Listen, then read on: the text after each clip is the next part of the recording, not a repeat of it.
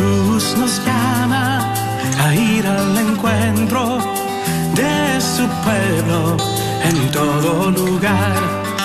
Jesús nos llama a ser misioneros, llevando paz y caridad.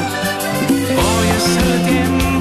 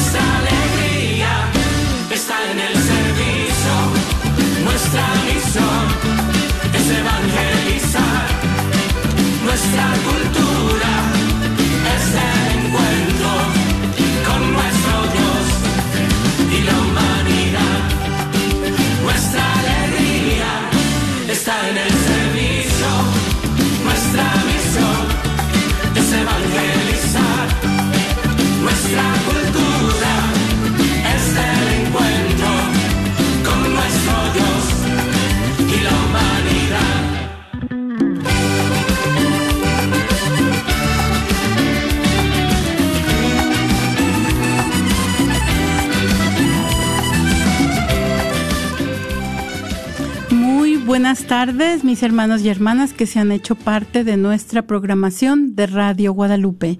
Bienvenidos a su programa semanal, miércoles de formación Encaminando con Jesús. Y esta tarde tenemos la dicha de contar en cabina con la presencia de Aló de Lara y su servidora María Beltrán. Y estamos muy contentas esta tarde, en esta tarde lluviosa de de este miércoles de la séptima semana de Cuaresma. Ya nos estamos acercando a pasos agigantados a la fiesta de Pentecostés. Con esta venida del Espíritu Santo sobre nosotros como iglesia, quien nos guía y nos aconseja, pero sobre todo nos mantiene unidos, ¿verdad? Para llegar todos juntos al reino de los cielos. Así es de que muchas gracias por sintonizarnos esta tarde. Le pedimos que por favor no toque ese botón y nos acompañe esta tarde a medida que seguimos caminando con el pueblo de Dios por el Nuevo Testamento, ¿verdad? Y estamos esta tarde, vamos a continuar con el Evangelio de San Mateo que tan abruptamente se nos cortó la semana pasada. Pero bueno, eh, hay más tiempo que vida, ¿verdad? Y estamos aquí esta tarde pues continuando con nuestra programación. Así es de que eh, esta tarde nuestro programa se titula A Jesús, el nuevo Moisés. Y seguimos con nuestra pregunta para que ustedes puedan compartirnos cuál es la parte favorita de ustedes de los evangelios, ¿verdad? En la vida de Jesús o también alguna parábola que haya tenido un significado importante en su vida les pedimos que nos acompañen esa tarde y nos llamen al 1-800-701-0373. 1-800-701-0373. Y uh, sin más preámbulos, nos vamos a poner en la presencia del Señor. En el nombre del Padre, del Hijo y del Espíritu Santo. Amén. Dios de poder y gloria, por tu santa voluntad resucitaste a Jesús de la muerte, para que podamos compartir su vida eternamente. Al regocijarnos y darte gracias por tu gran bondad y misericordia, ayúdanos a acercarnos a los que no creen todavía en la verdad del Evangelio. Llénanos de tu compasión para que con corazones amorosos podamos servir por amor a ti a los débiles y necesitados. Fortalece la fe de nuestras familias, de modo que podamos crecer juntos en amor, que tu alegría crezca en nosotros día a día. En el nombre del Padre, del Hijo y del Espíritu Santo. Amén. Esta tarde tomaremos la reflexión de la audiencia general pronunciada por Su Santidad Benedicto XVI el miércoles 16 de enero del 2013, donde nos habla de Jesucristo, mediador y plenitud de toda la revelación. Y en ella el Papa Emerito nos comparte que el Concilio Vaticano II, en la Constitución sobre la Divina Revelación de Verbum, afirma que la íntima verdad de toda la revelación de Dios resplandece para nosotros en Cristo, mediador y plenitud de toda la revelación. En la historia del pueblo de Israel, podemos volver a recorrer las etapas de un largo camino en el que Dios se da a conocer, se revela, entra en la historia con palabras y con acciones.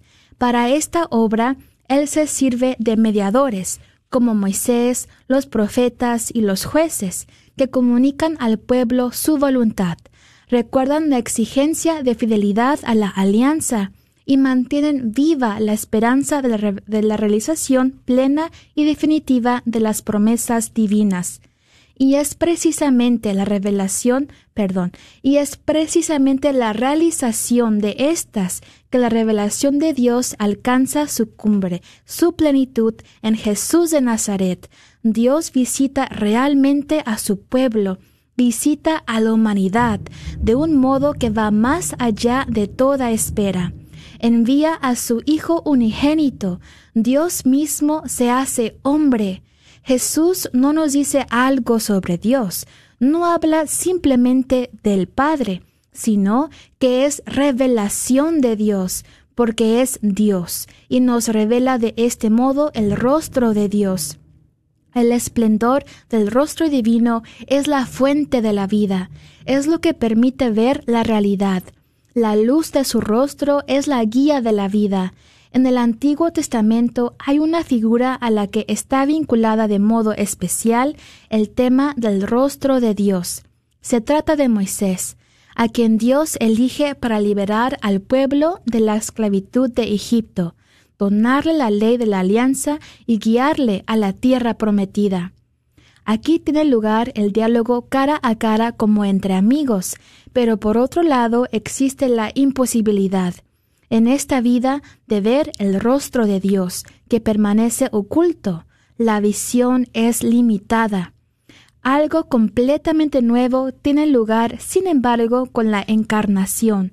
La búsqueda del rostro de Dios recibe un viraje inimaginable, porque este rostro ahora se puede ver. Es el rostro de Jesús, del Hijo de Dios que se hace hombre. En él haya, haya cumplimiento el camino de revelación de Dios iniciado con la llamada de Abraham. Él es la plenitud de esta revelación porque es el Hijo de Dios y es a la vez mediador y plenitud de toda la revelación. En él el contenido de la revelación y el revelador coinciden. Jesús nos muestra el rostro de Dios y nos da a conocer el nombre de Dios. A Moisés, junto a la zarza ardiente, Dios le había revelado su nombre, es decir, hizo posible que se le invocara, había dado un signo concreto de su estar entre los hombres. Todo esto encuentra en Jesús cumplimiento y plenitud. Él inaugura de un modo nuevo la presencia de Dios en la historia, porque quien lo ve a Él ve al Padre. El deseo de conocer realmente a Dios, es decir, de ver el rostro de Dios, es innato en cada hombre, y nosotros tenemos, tal vez inconscientemente, este deseo de ver sencillamente quién es Él, qué cosa es, quién es para nosotros. Toda nuestra existencia debe estar orientada hacia el encuentro con Jesucristo, al amor hacia Él. Y en ella debe tener también un lugar central el amor al prójimo, ese amor que la luz del crucificado nos hace reconocer el rostro de Jesús en el pobre, en el débil, en el que sufre. Esto solo es posible si el rostro auténtico de Jesús ha llegado a ser familiar para nosotros en la escucha de su palabra, al dialogar interiormente, al entrar en esta palabra de tal manera que realmente lo encontremos y naturalmente en el misterio de la Eucaristía. La Eucaristía es la gran escuela en la que aprendemos a ver el rostro de Dios. Entramos en relación íntima con Él y aprendemos al mismo tiempo a dirigir la mirada, la mirada hacia el momento final de la historia, cuando Él nos saciará con la luz de su rostro. Sobre la tierra caminamos hacia esta plenitud, en la espera gozosa de que se realice realmente el reino de Dios. Y usted, hermano y hermana que escuchas en este momento, platícanos, ¿cuál es tu episodio favorito de la vida de Jesús o de los Evangelios? Llámanos al 1-800-701-0373. No hay respuesta incorrecta, ¿verdad, María? Claro que no. Que se anime, no tengas miedo. Llámanos, queremos escuchar de ti, porque si no nos llamas, pues el programa no es lo mismo. Llámanos 1-800-701-0373. Muchas gracias, Alo, y como siempre, estas reflexiones hermosísimas. A mí con los libros del Papa Benedicto me pasa como cuando era chiquita y comía un dulce o comía una paleta y no me la quería acabar. Me la quería comer de a poquito porque estaba tan rica que no me la quería acabar y así me pasa con estas enseñanzas tan hermosas que nos dan nuestros santos padres, ¿verdad? Y, y en especial a mí me, me fascina las enseñanzas de nuestro Papa Benedicto que nos trajo todas estas maravillosas enseñanzas de nuestra fe a nuestro nivel. Hay una anécdota muy bonita que nos dice que él era el maestro por excelencia, ¿verdad? Él era el profesor, él era el catedrático de la universidad. Y cuando a él lo hicieron cardenal, no le causó mucha gracia porque él siempre se consideró como quien iba a enseñar. Esa era su misión, enseñar la fe. Y pensó que tal vez eso lo quitaría un poquito de lo que él quería hacer, ¿verdad? Pero lo aceptó con, con la humildad que lo caracteriza. Y, pero nos dice, también hay otra que me encanta, que dice que cuando él era maestro, era catedrático en la universidad, se sentaba con su hermana eh, en la mesa de la cocina. Y su hermana, pues, era una mujer inteligente, pero no era una mujer de universidad, ¿verdad? Y él le explicaba la clase que les iba a dar a los jóvenes. Y hasta que ella le entendía, entonces decía, ok, ahora sí ya estoy listo. Porque estaba muy elevado su lenguaje. Y así me pasó con unos de los primeros libros que leí de él. Se me hacía que estaba muy elevado, pero cada vez los hace más accesibles y más entendibles para nosotros. Así es de que una invitación también a que si tienen oportunidad de leer un libro de nuestro uh, Papa Emérito, pues lo hagan, ¿verdad? Y los volvemos a invitar a que nos llamen y nos platiquen eh, esta tarde. Y es bien fácil la, la, pregunta porque ya se las hemos dado por cuatro semanas. Así es de que no nos digan que no han podido meditar en esta pregunta, ¿verdad? Ah, ¿Cuál es tu episodio favorito de la vida de Jesús o de los evangelios? Los invitamos a que nos llamen al 1-800-701-0373. 1-800 701-0373. Y también hay que invitarlos a, lo, a que graben el teléfono, nuestro teléfono en su teléfono, ¿verdad? Como uno de sus favoritos. Así es de que cuando vayan manejando, pues ya nada más le, le oprimen ahí, pueden, pueden contestarnos. María, y hablando de boletos, de números que tenemos que grabarnos, también hay un número para que la gente se grabe por si quieren llamar y comprar su boleto al Congreso de Sanación Familiar. Es el 214-653-1515. Una vez más, 214-653-1515 o el 972 892 3386 y dices, pues, ¿cuál congreso? Es el Congreso Familiar. Será el 18 de junio y va a estar hermosísimo. Será en el Plano Event Center y va, tendremos el salón principal para los adultos, otro salón separado para los adolescentes y otro salón separado para la guardería, los niños de 4 a 10 años. Y no te preocupes, también si llevas tus chiquitos en la guardería habrá temática para su edad, para que puedan conocer el amor de Dios. Va a estar muy bonito, María. Ojalá que todos puedan venir, ojalá que tú puedas venir, María. Claro que sí. el 18 de junio, Plano Event Center. Estará el padre Martín Scott de Lima, Perú, los psicólogos uh, católicos el matrimonio Rafael y Mónica Ospina con su hija acerca, van a, también ella dará testimonio acerca de cómo fue sanada de la depresión. Ella intentó suicidarse y es un testimonio hermosísimo. Yo sé que para los jóvenes va a ser algo muy bonito. Y también, claro, terapeutas, psicólogas, uh, Gaby Satarino y Perla Vázquez y en la alabanza Iván Molina y Abba Padre Banda. Aparta tu lugar. Están también los boletos en las tiendas católicas de tu área. Gracias. Muchas gracias. Muchas gracias, Alo. Y, y tenemos nuestra primera llamada. Muy buenas tardes. ¿Con quién tenemos el gusto? Con Mercedes. Buenas tardes, mamá. ¿Qué nos quieres compartir esta tarde? Que me gusta mucho la vida de Jesús cuando de su primer milagro. Este, cuando le dijo a la Santísima Virgen que ya no tenían vino. Y entonces dice, pero ¿qué quieres que yo haga si yo todavía no llega mi hora? Y entonces la Santísima Virgen les dice a los que le acompañaban, hagan lo que Él les diga. Y tan hermoso que llena, que los manda que llenen los tanques de agua. Y cuando llevan el vino, es el vino de, cuando lo empiezan a repartir, que empiezan que ese vino era el mejor, que en todas las fiestas el primer vino es el mejor y después ya era el último, Mari. Hey, Mari, yo no sé, ya no, ya no sé qué decirte. No, muchas gracias por, por compartir. Esa es el primer milagro de nuestro Señor, precisamente como tú lo dices y muy bien dicho todo, el vino de mejor calidad y cómo no, el pan del cielo, ¿verdad? El vino del cielo.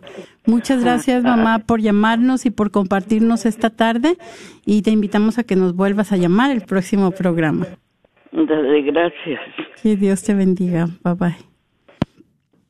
Pues, la semana pasada se quedó sin llamar, dijo, le dije, dijo, es que me colgaron y le digo, no, te dijeron que era el número que terminaba en 4020, dice, así termina mi teléfono. Pero para la, para la otra ya sabe. Muchas gracias. Pues bien, vamos a entonces a continuar con, y tal vez un poquito va a ser repetitivo, no recuerdo exactamente, pero vamos a darles este, unas pautas muy importantes para que ustedes entiendan mejor las Sagradas Escrituras. En este caso, el Evangelio de San Mateo, ¿verdad? Y mencionábamos que San Mateo precisamente se trata de este recaudador de impuestos de los evangelios y Alo nos dio una reflexión muy linda la semana pasada acerca del llamado de Dios a los pecadores, ¿verdad? Personificado en San Mateo, pero sobre todo algo que llama la atención de San Mateo es la premura con la que respondió al mensaje. Entonces, se, piensa que es el recaudador de impuestos y también se nos dice que la transmisión oral cuando contaban las enseñanzas de Jesús, todo lo que Jesús había hecho, todo lo que Jesús había dicho, este, se llevó alrededor de unos 40 años, ¿verdad? Y durante este tiempo, eh, después han sido recopiladas y organizadas por, por el evangelista en cinco temas muy importantes. ¿Y por qué cinco temas? Sobre todo vemos esta tarde en, en la reflexión que nos compartió Alo, ella nos decía que Jesús es el nuevo Moisés. ¿Por qué es tan importante? Tal vez para mí hoy en los Estados Unidos en el siglo XXI no es tan importante que Jesús es el nuevo Moisés, pero que es el Hijo de Dios y que es mi Salvador, ¿verdad? Y que es mi compañero, mi guía y que me acompaña en mis momentos más tristes. Pero para en el tiempo de que se escribió este Evangelio de San Mateo era muy importante que la comunidad judía, que la audiencia judía reconociera a Jesús como el nuevo Moisés, porque Moisés era este importante personaje en su vida, ¿verdad? En la vida del pueblo de Dios. Era nada más y nada menos quien había sido elegido por Dios, este profeta elegido por Dios para liberarlos de la esclavitud en Egipto.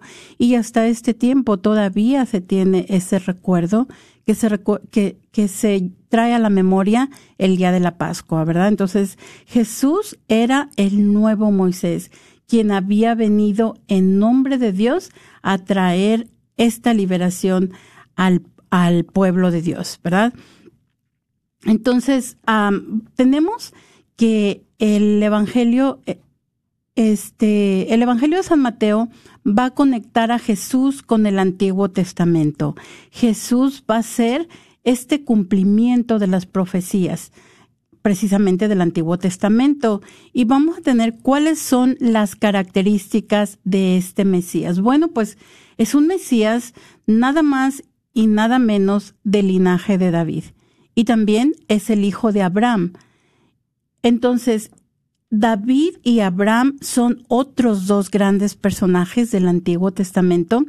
A David Dios mismo le había prometido que él le iba con, él le iba edificar un linaje, ¿verdad? De ese de, de la casa de David, el hijo de David iba a venir el Mesías prometido en las sagradas escrituras.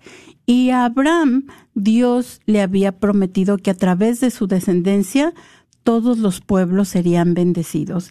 Entonces, el nacimiento, en, este nacimiento de Jesús, se cumple estas dos promesas de Dios.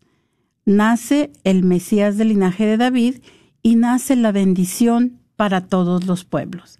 Entonces, también lo conecta con los tres magos de Oriente y Occidente o con los tres sabios de Oriente y Occidente, lo conecta con a la profecía donde decía que todas las naciones vendrán a adorarlo y también que iban a ser en Belén, ¿verdad? Jesús también nos muestra el Evangelio San Mateo que es concebido por el Espíritu Santo y que será llamado Emanuel, Dios con nosotros, Dios mismo que viene a poner su casa en medio de nosotros. Y hubo algo muy bonito que nos, que nos compartía Alo, nos decía, Jesús no nos dice algo sobre Dios, no habla simplemente del Padre, sino que él mismo es Dios y nos revela a través de su propia persona el rostro de Dios, ¿verdad? ¿Y cuál es el rostro de Dios? ¿Cómo es Dios? ¿Cómo es que eh, Dios se da a conocer a nosotros? Pues nos dice San Juan en su Evangelio, en su primera carta, Dios es amor, ¿verdad? Dios es amor y este amor es el que nos viene a traer Jesús de primera mano. Entonces, eh, el, Evangelio de San Mateo nos va a presentar estas cinco secuencias narrativas que van a anunciar y van a ilustrar el mensaje de Jesús vamos a ver el ministerio de Jesús, este, desde los, desde el capítulo 3 hasta el capítulo 9, y después cómo este ministerio de Jesús se extiende a los apóstoles y a su actividad misionera, tanto a judíos como a gentiles. También vamos a ver los signos del reino y por último, la subida a Jerusalén, donde va a encontrar este su, su fortuna, ¿verdad? Bueno, no tanto su fortuna, donde va a encontrar su destino. Va a morir es, en man, a manos de eh, los romanos, entregado por las autoridades judías. Así es de que les invitamos esta tarde a que, al igual que mi mamá, nos llamen y nos compartan cuál es, cuál es su pasaje favorito en los evangelios, cuál es su pasaje favorito de la vida de Jesús o de los evangelios llamándonos al 1-800-701-0373. 1-800-701-0373. Entonces, dentro de su ministerio vamos a ver a Jesús como el nuevo Moisés. Vamos a ver que él sale de Egipto tras la persecución de Herodes, que quiere matar al, al, rey, ¿verdad? Y mata a todos estos inocentes. Y eso también nos va a recordar la masacre en Egipto de los niños, uh, cuando eh, el faraón mandó que asesinaran a todos los los hebreos recién nacidos. Entonces, esto también va a ser un paralelo a las Sagradas Escrituras al tiempo del Éxodo. Y Jesús, pues, al igual que Moisés, sale de Egipto.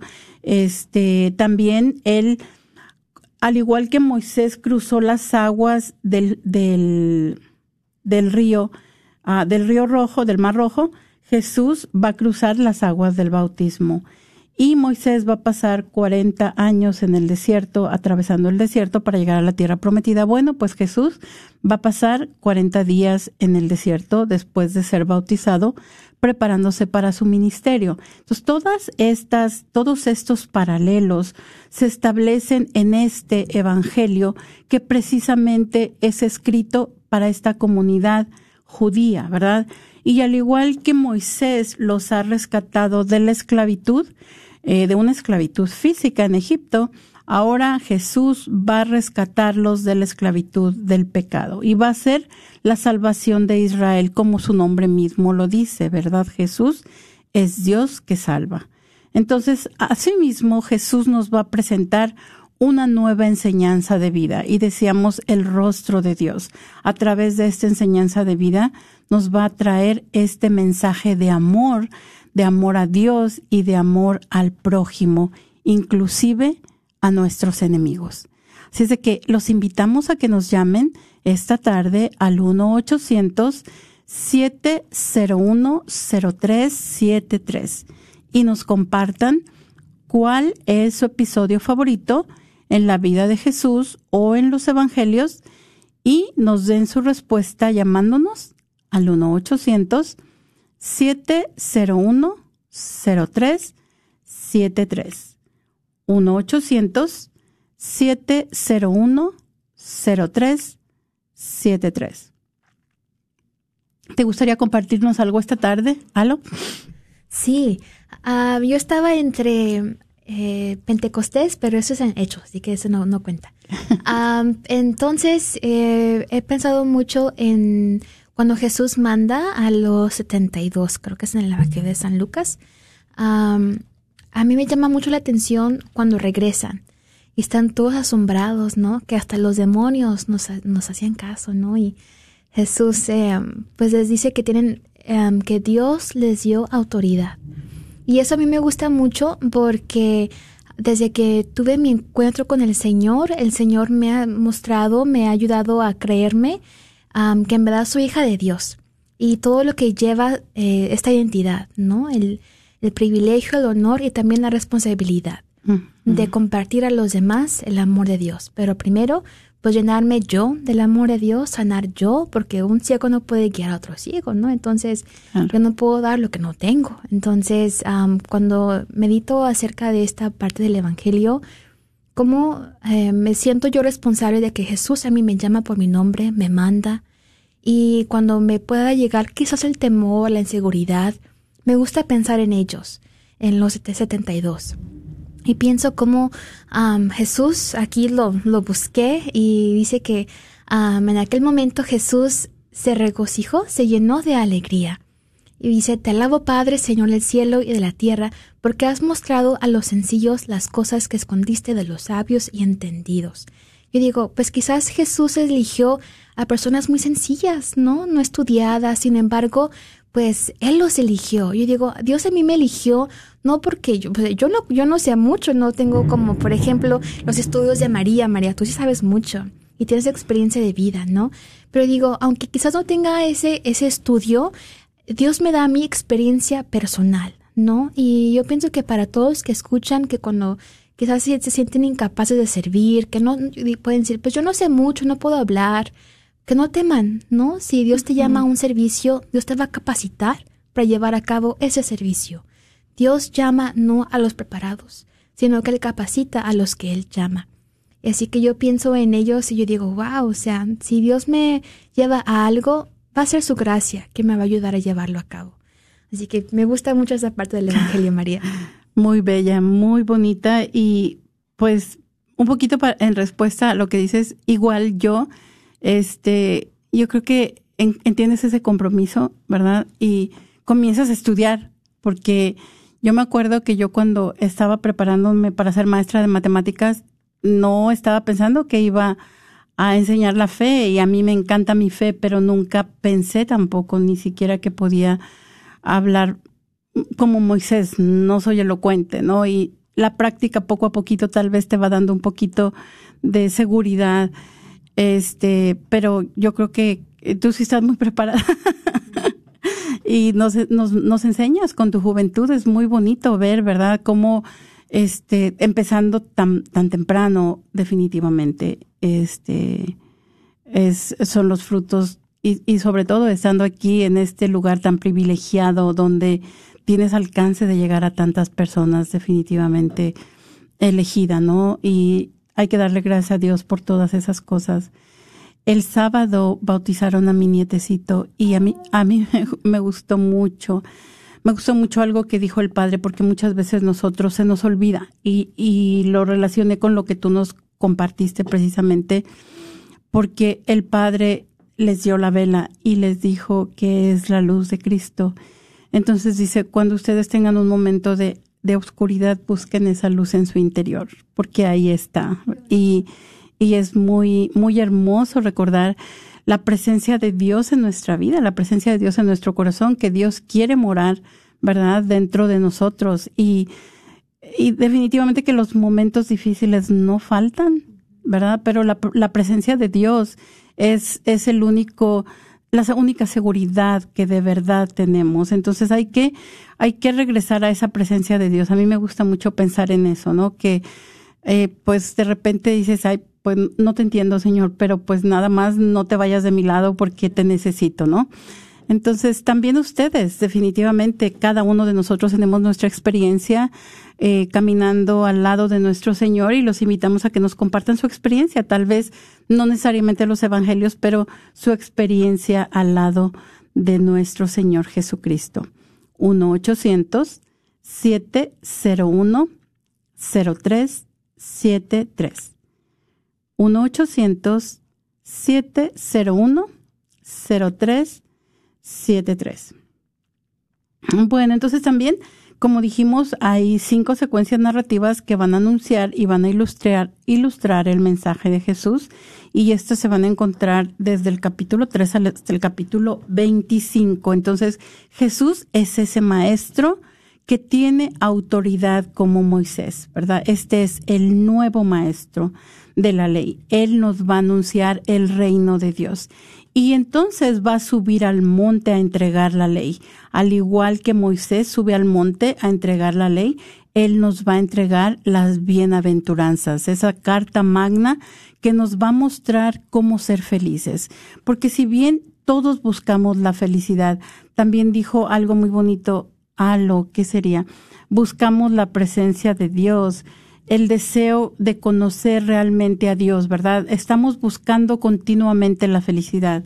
En muchas ocasiones pensamos, bueno, si tengo el carro del año voy a ser más feliz, o si como todos los días papitas fritas voy a ser más feliz, o no sé cada uno de nosotros, o si tengo los vestidos más bonitos, los zapatos más bonitos, lo que sea, ¿verdad? El sombrero más bonito, eh, me va a dar la felicidad o una casa más grande, pero eh, este deseo de conocer realmente a Dios es mismo Dios quien lo ha puesto en nuestro corazón. El deseo de ser felices, de ver ese rostro de Dios. Y entonces, este deseo nos decía, es únicamente saber quién es Dios y este, este Dios que quiere habitar para nosotros. Entonces Jesús, a través de las bienaventuranzas, nos dice cómo ser felices, ¿verdad? Entonces, este nos trae ese plan de Dios a través del cual va a rescatar al mundo y en este rescate entonces va a confrontar el mal. Vemos que en este tiempo y en todos los tiempos en este ha existido pues cosas que nos impiden nos impiden ser felices. Entonces, Jesús estaba aquí para restaurar el reino de Dios, ¿verdad? Entonces, ¿cómo se debe vivir en el reino de Dios? Jesús este, va a cumplir los mandamientos con su vida y con sus enseñanzas. Como nos dicen los evangelios, Él no vino a abolir la ley, sino a eh, perfeccionarla, ¿verdad? Entonces, obra de, de tal manera que va transformando los corazones de las personas que escuchan su mensaje, ¿verdad? Y les, y los llama a ser capaces de amar a Dios y al prójimo y decíamos inclusive a los enemigos. va a traer este el reino, el reino de Dios a la vida de las personas.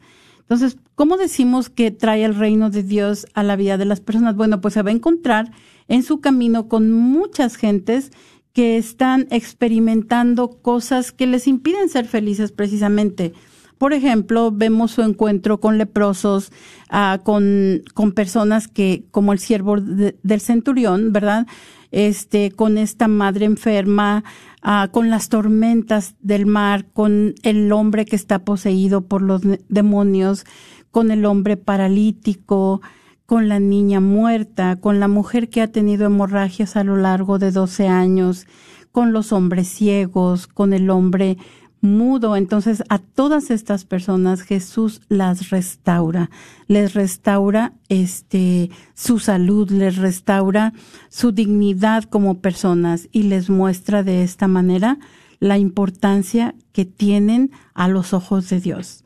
Entonces, él va a traer la vida, eh, el reino de Dios a la vida de las personas y nos va a mostrar algo muy importante, que seguir a Jesús nos va a llevar a experimentar la gracia del amor de Dios, ¿verdad? Entonces decíamos también, va, nos acaba de compartir algo que él va a enviar, aquí nos dice, por ejemplo, a los doce, pero bueno, la importancia, el Evangelio de San Lucas nos, nos lo presenta de una manera más extensa porque es la bienvenida, ¿verdad? Eso lo vamos a ver en otro, en otro este programa. Por eso nos dice los 72. Ah, cuando son bienvenidos todos, todos los gentiles, todos, todos son bienvenidos al reino de Dios. Entonces el envío de los doce y cómo estos doce van a, las acciones que realizan este en favor de las personas van a ser un seguimiento o un paralelo de las que Jesús había realizado, ¿verdad? Y, cómo nos muestra también de esa manera tan poderosa, tan maravillosa, cómo la fe obra este, de una manera tan excepcional en las personas. Ahora, ese mensaje no es solamente para las personas que están viviendo en ese tiempo. El mensaje es para nosotros el día de, de hoy, ¿verdad?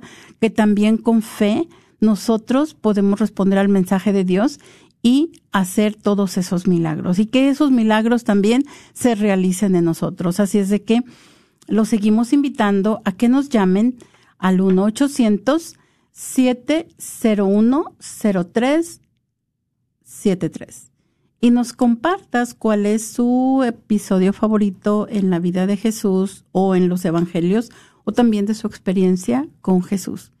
1-800-701-0373.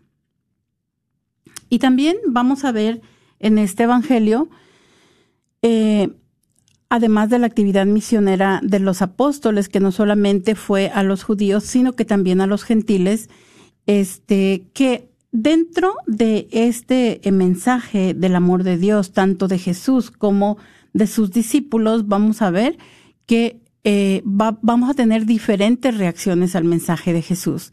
Algunos van a aceptar el mensaje, algunos van a estar de acuerdo en que Jesús es el Mesías. Algunos ah, van, a, van a rechazar a, a Jesús, ¿verdad? Sobre todo los líderes religiosos. ¿Y por qué pensamos que los líderes religiosos son los que rechazan a Jesús? ¿Que no serían ellos los que estaban más cerca de Dios y los que deberían de comprender mejor que Jesús era el Hijo de Dios?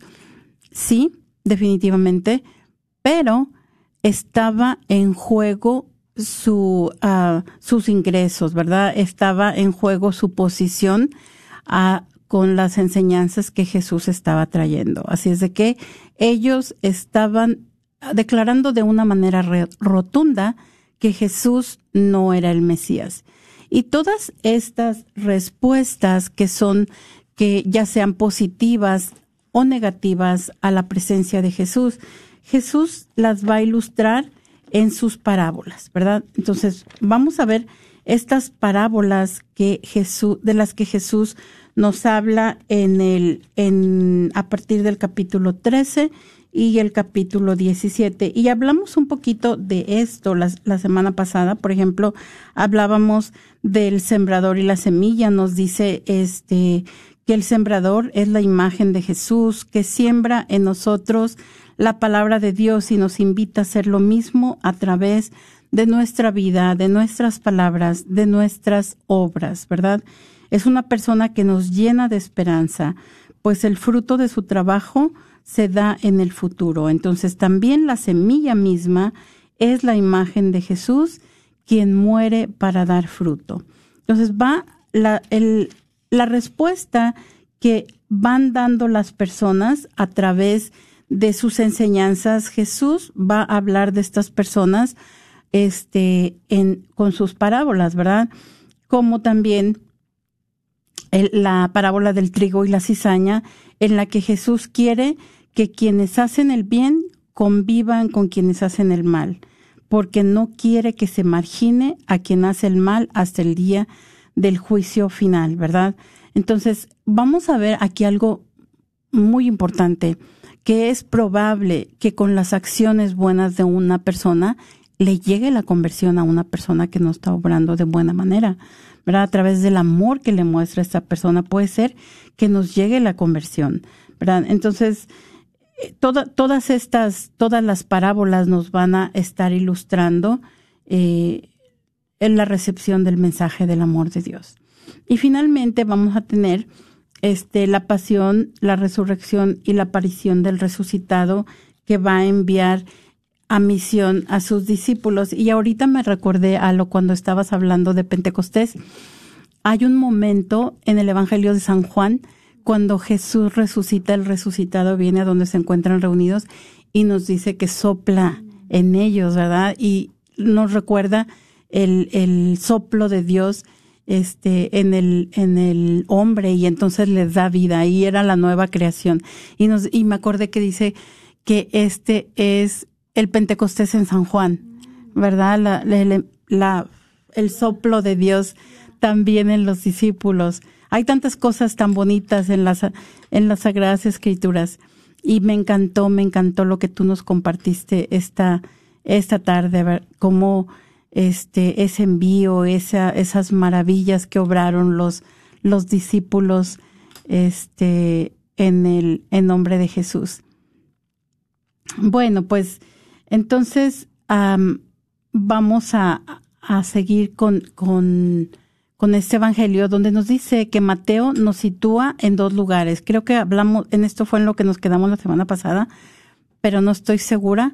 Este Jesús de la historia, ¿verdad? El Jesús histórico y también es muy importante recordar que Jesús vive en la iglesia, que el Señor vive en medio de nosotros porque Él lo prometió, que cuando estuvieran dos o más personas reunidas, ahí mismo iba a estar Él en medio de ellos, ¿verdad?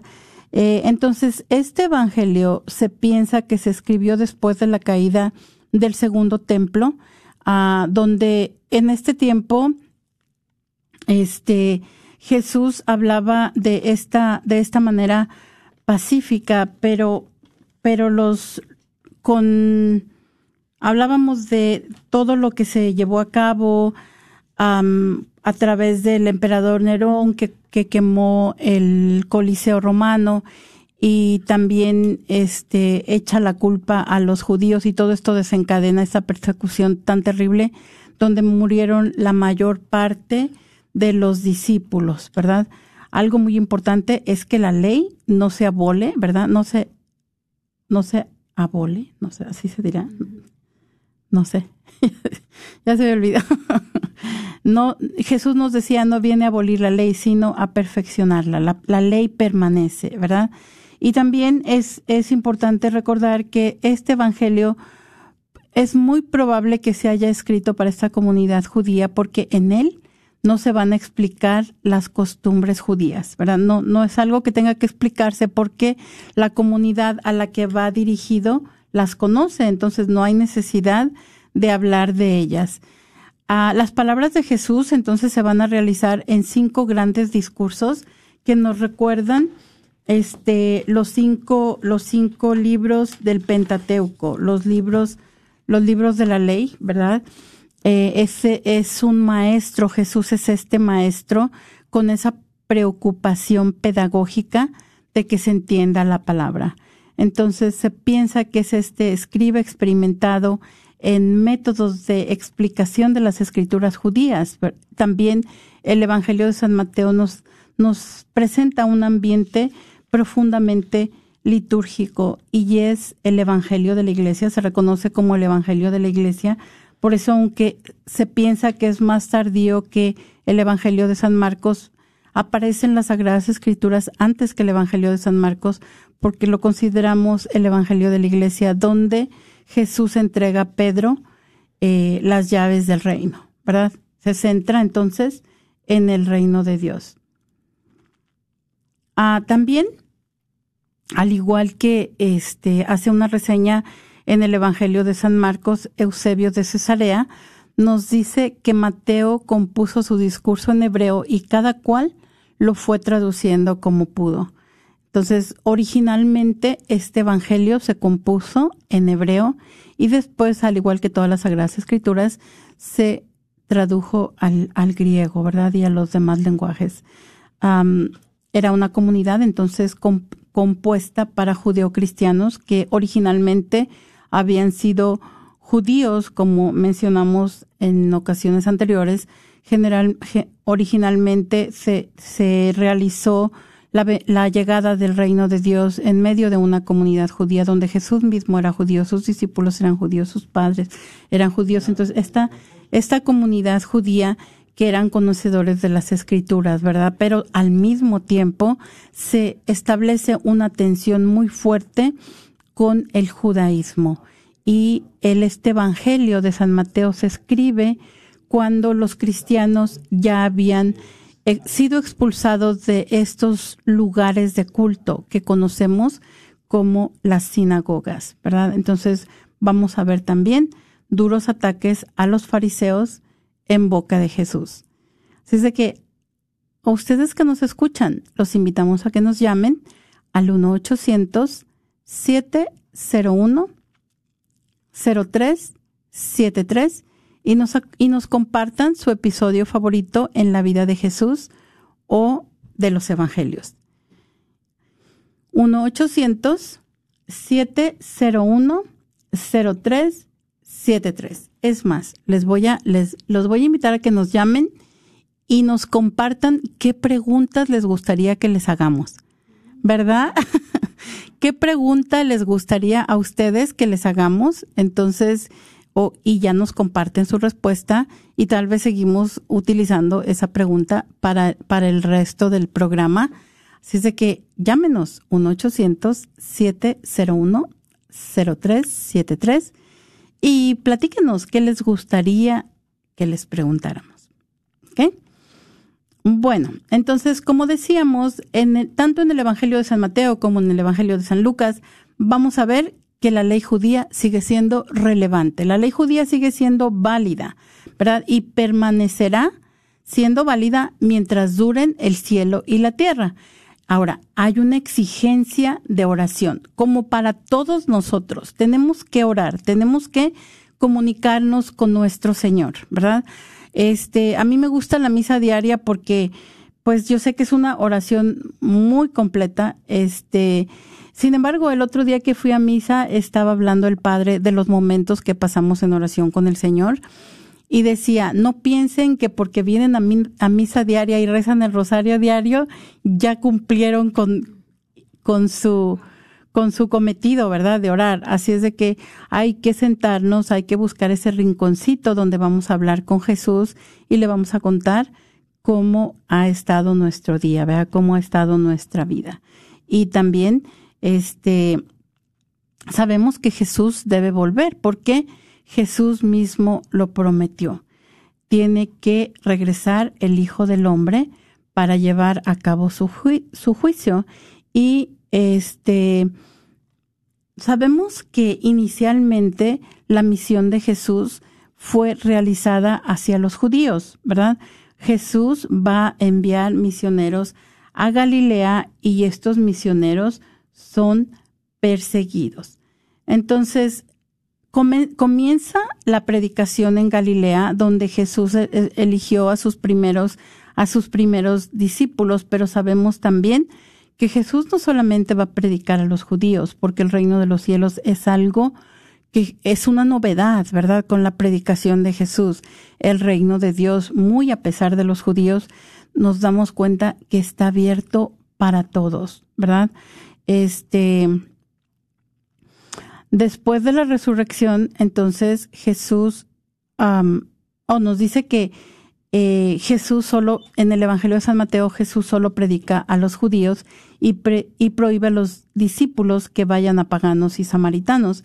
Y después de la resurrección, Jesús regresa a este lugar donde comenzó su predicación, donde comenzó a llamar a sus primeros discípulos, que es a Galilea y es lo que también este, nos personifica la tierra de apertura al mundo y allí es donde Jesús se manifiesta a sus discípulos y los envía a predicar el Evangelio a todo el mundo, al mundo entero.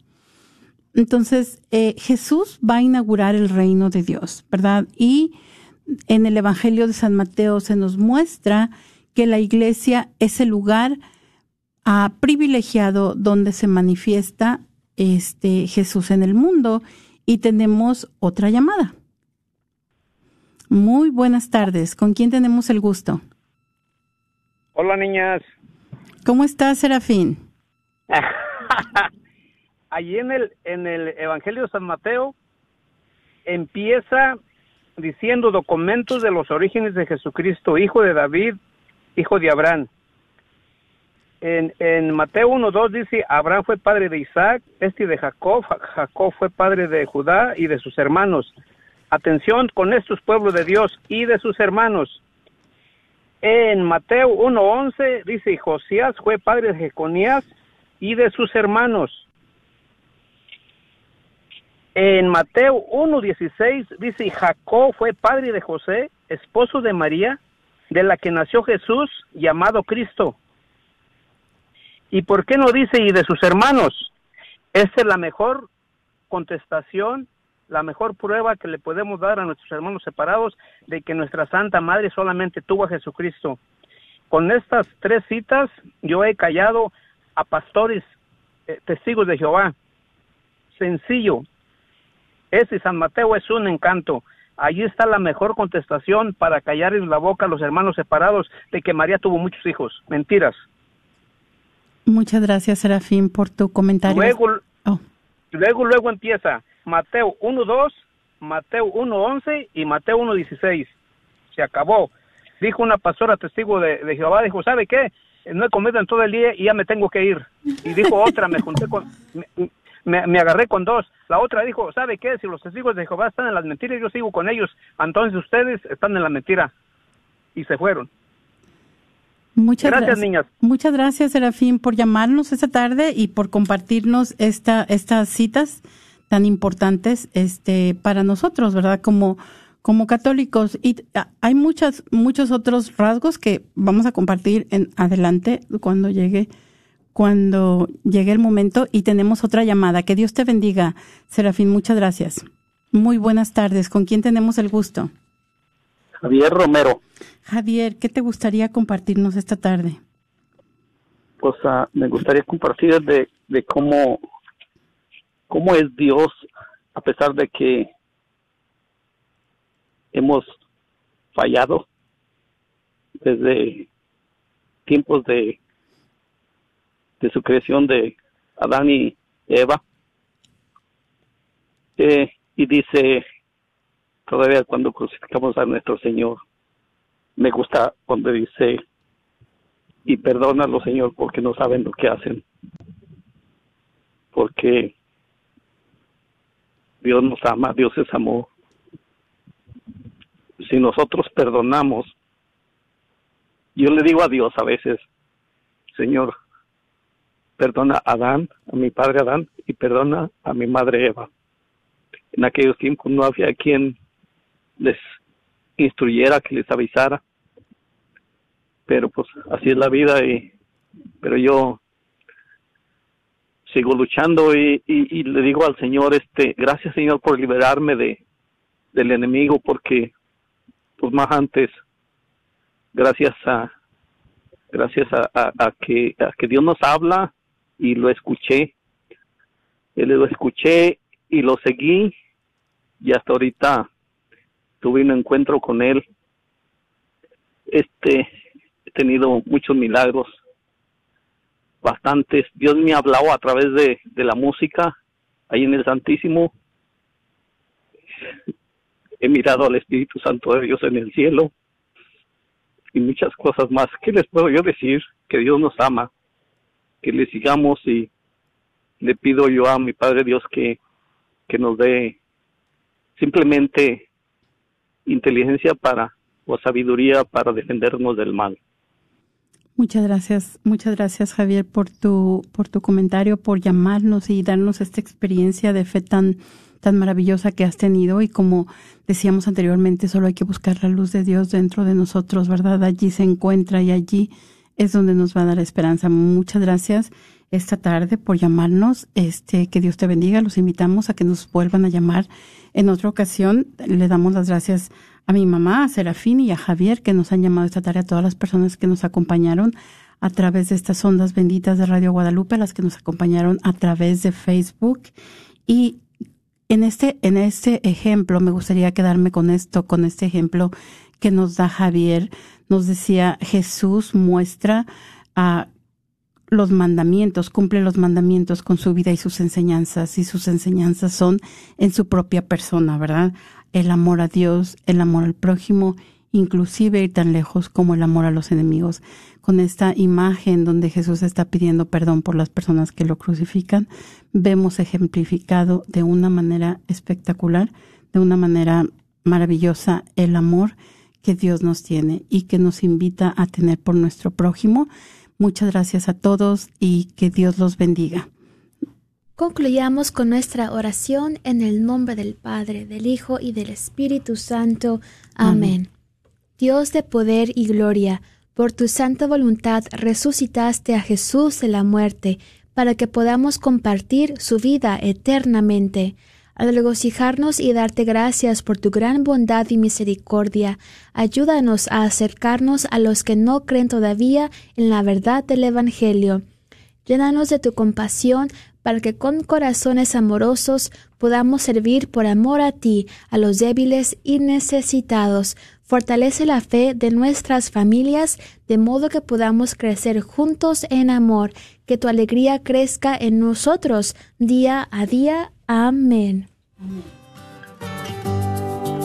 Jesús nos llama a ir al encuentro de su pueblo en todo lugar.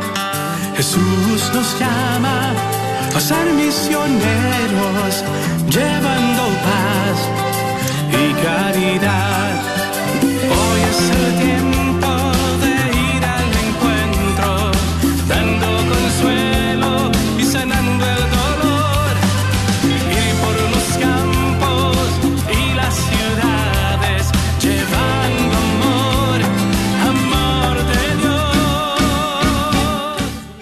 con Dios que ha puesto en los corazones de los padres de familia la necesidad de poder buscar algo para ayudar a nuestros hijos, pero sobre todo para ayudar a nuestra relación de pareja en el matrimonio.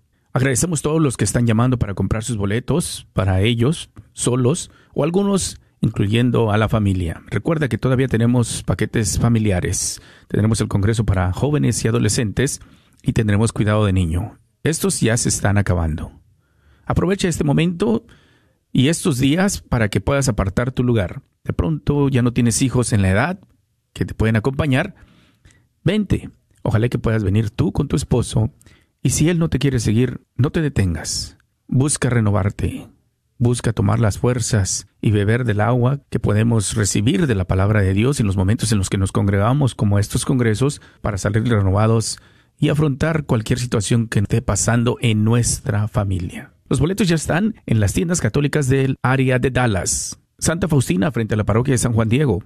Librería parroquial en Oak Cliff, Texas. Tienda católica Shalom en Garland, Texas. Carnicería y taquería Don Cuco, ahí en Ball Springs, Texas, en la esquina de la Bruton y la Peachtree. Bajo la unción del Espíritu Santo también en Garland, Texas. Y de paso visitas a nuestro hermano Salvador Hernández, quien está ahí en Bajo la unción del Espíritu Santo. Y libros y artículos religiosos del Sagrado Corazón dentro del, dentro del Wagner Bazar. No esperes hasta el último. Nuestra misión es ayudar a los matrimonios que nos escuchan, a las familias que han visto y han escuchado y han sentido en su corazón la necesidad de congregarse, de buscar herramientas para ayudar a su matrimonio a restaurarse, a renovarse, pero sobre todo para ayudarnos con nuestros hijos. Si vives fuera del área de Dallas y no tienes una tienda católica cerca, llámanos. Te ayudamos a procesar tu compra. 214